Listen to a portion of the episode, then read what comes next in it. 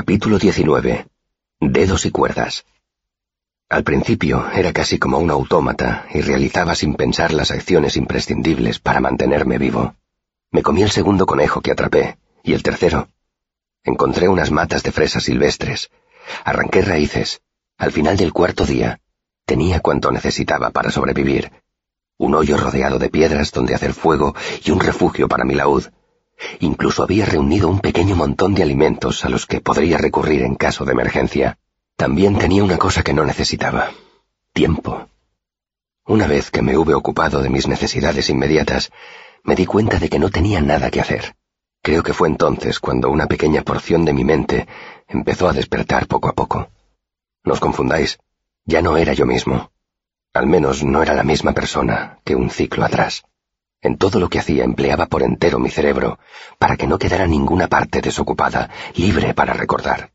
Adelgacé, y mi aspecto físico empeoró. Dormía bajo la lluvia o bajo el sol, sobre la blanda hierba, sobre la húmeda tierra o sobre las piedras con una indiferencia que sólo el sufrimiento puede proporcionar. Únicamente me fijaba en mi entorno cuando llovía, porque entonces no podía sacar mi laúd para tocar, y eso me dolía. Claro que tocaba. Tocar era mi único consuelo.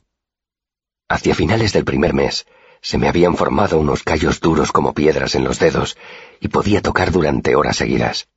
Tocaba y volvía a tocar todas las canciones que sabía de memoria. Luego empecé a tocar también las canciones que recordaba medias, llenando como podía las partes que había olvidado. Al final, podía tocar desde que despertaba hasta que me dormía. Dejé de tocar las canciones que ya sabía y empecé a inventarme otras. Antes ya había compuesto canciones, incluso había ayudado a mi padre a componer un verso o dos. Pero ahora le dediqué toda mi atención. Algunas de esas canciones me han acompañado hasta hoy. Poco después empecé a tocar. ¿Cómo podría describirlo? Empecé a tocar otra cosa que no eran canciones. Cuando el sol calienta la hierba y la brisa te refresca, sientes algo especial, y yo tocaba hasta que conseguía expresar ese sentimiento. Tocaba hasta que la música sonaba a hierba tibia y brisa fresca. Tocaba para mí mismo, pero era un público muy exigente. Recuerdo que pasé casi tres días enteros tratando de capturar el viento al girar una hoja. Hacia finales del segundo mes, podía tocar cosas casi con la misma facilidad con que las veía y las sentía.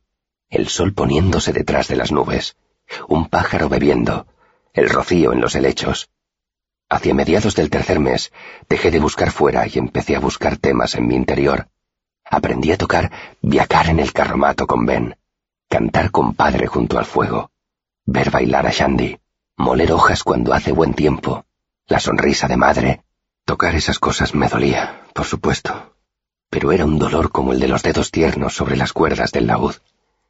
Sangraba un poco, pero confiaba en que pronto me saldría el callo. Hacia finales del verano, se rompió una cuerda del laúd. No había forma de repararla. Me pasé casi todo el día sumido en un mudo estupor, sin saber qué hacer. Todavía tenía la mente adormecida. Rescaté los vestigios de mi inteligencia y me concentré en el problema. Tras comprender que no podía fabricar una cuerda ni conseguir una nueva, volví a sentarme y me propuse aprender a tocar con solo seis cuerdas. Al cabo de un ciclo, tocaba tan bien con seis cuerdas como con siete. Tres ciclos más tarde, cuando intentaba tocar, esperando mientras llueve, se rompió otra cuerda. Esa vez no lo dudé. Quité la cuerda rota y seguí tocando. Hacia mediados de siega, se rompió la tercera cuerda. Después de intentarlo durante casi medio día, comprendí que tres cuerdas rotas eran demasiado. Así que metí el cuchillo romo, el ovillo de cuerda y el libro de Ben en el andrajoso saco de lona. Luego me colgué el laúd de mi padre del hombro y me puse a andar. Intenté tararear nieve que cae con las últimas hojas del otoño, dedos encallecidos y un laúd de cuatro cuerdas, pero no era lo mismo que tocar. Mi plan consistía en encontrar un camino y seguirlo hasta llegar a un pueblo. No tenía ni idea de a qué distancia podían estar el pueblo ni el camino más cercanos, ni de cómo podían llamarse. Sabía que me encontraba en el sur de la mancomunidad, pero mi ubicación exacta estaba enterrada y enredada con otros recuerdos que no quería desenterrar. El clima me ayudó a decidirme. El frescor otoñal se estaba convirtiendo en frío invernal. Sabía que el tiempo sería más cálido en el sur. Así que a falta de otro plan mejor, me situé con el sol sobre mi hombro izquierdo y me propuse recorrer tanta distancia como pudiera. El siguiente ciclo fue un suplicio. Pronto se me acabó la poca comida que me había llevado y tenía que parar y buscar alimento cuando tenía hambre. Había días en que no encontraba agua, y cuando la encontraba no tenía nada con que llevármela. El pequeño camino de carro desembocó en un camino más ancho, que a su vez me condujo hasta otro aún más ancho. Tenía los pies rozados y llenos de ampollas. Algunas noches hacía un frío tremendo. Encontraba posadas, pero por lo general las evitaba y solo ocasionalmente me limitaba a beber un trago en el abrevadero de los caballos. También encontré algunas aldeas, pero yo necesitaba una población más grande. A los campesinos no les hacen falta cuerdas de laúd. Al principio, cada vez que oía acercarse un carromato o un caballo, me escondía cojeando en el margen del camino. No había hablado con ningún ser humano desde la noche que mataron a mi familia. Parecía más un animal salvaje que un niño de doce años.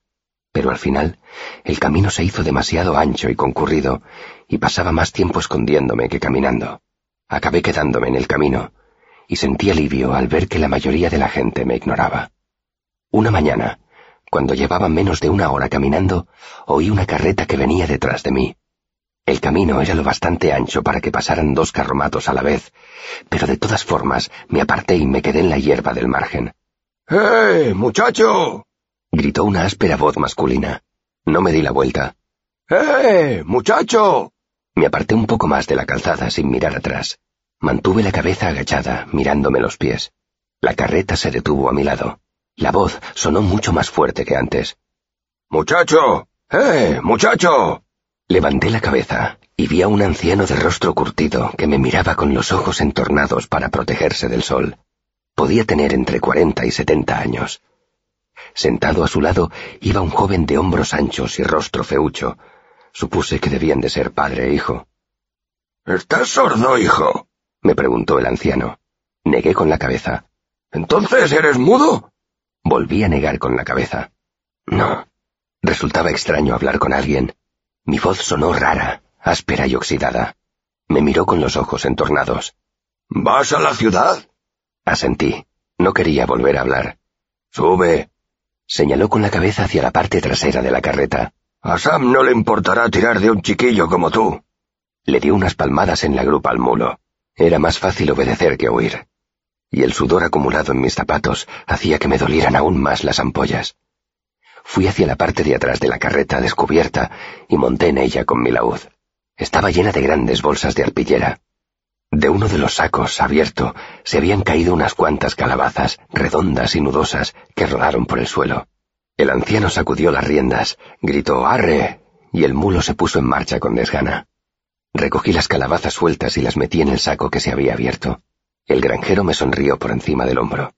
Gracias, chico. Me llamo Seth. Y este es Jake. Será mejor que te sientes. Si pillamos un bache podrías caerte de la carreta. Me senté encima de un saco. Me sentía inexplicablemente tenso y no sabía qué podía esperar. El anciano granjero le pasó las riendas a su hijo y sacó una gran hogaza de pan de una bolsa que tenía a los pies.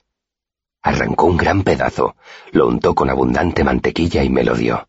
Esa muestra de generosidad tan natural me produjo una punzada de dolor en el pecho. Hacía medio año que no probaba el pan. Estaba blando y caliente, y la mantequilla era dulce. Reservé un trozo para más tarde y lo guardé en mi saco de lona. Al cabo de un cuarto de hora, el anciano se volvió. ¿Sabes tocar eso, chico? Señaló el estuche del laúd, y yo lo apreté contra mi cuerpo. Está roto, dije. Oh, repuso él desilusionado. Creí que iba a pedirme que me apeara, pero me sonrió e hizo un gesto con la cabeza hacia el joven que iba sentado a su lado. Entonces tendremos que entretenerte nosotros a ti. Se puso a cantar Calderero Curtidor, una canción de taberna más antigua que Dios. Al cabo de un segundo, su hijo se puso a cantar también, y sus burdas voces armonizaban con una sencillez que me produjo una punzada de dolor al recordar otros carromatos, otras canciones y un hogar medio olvidado.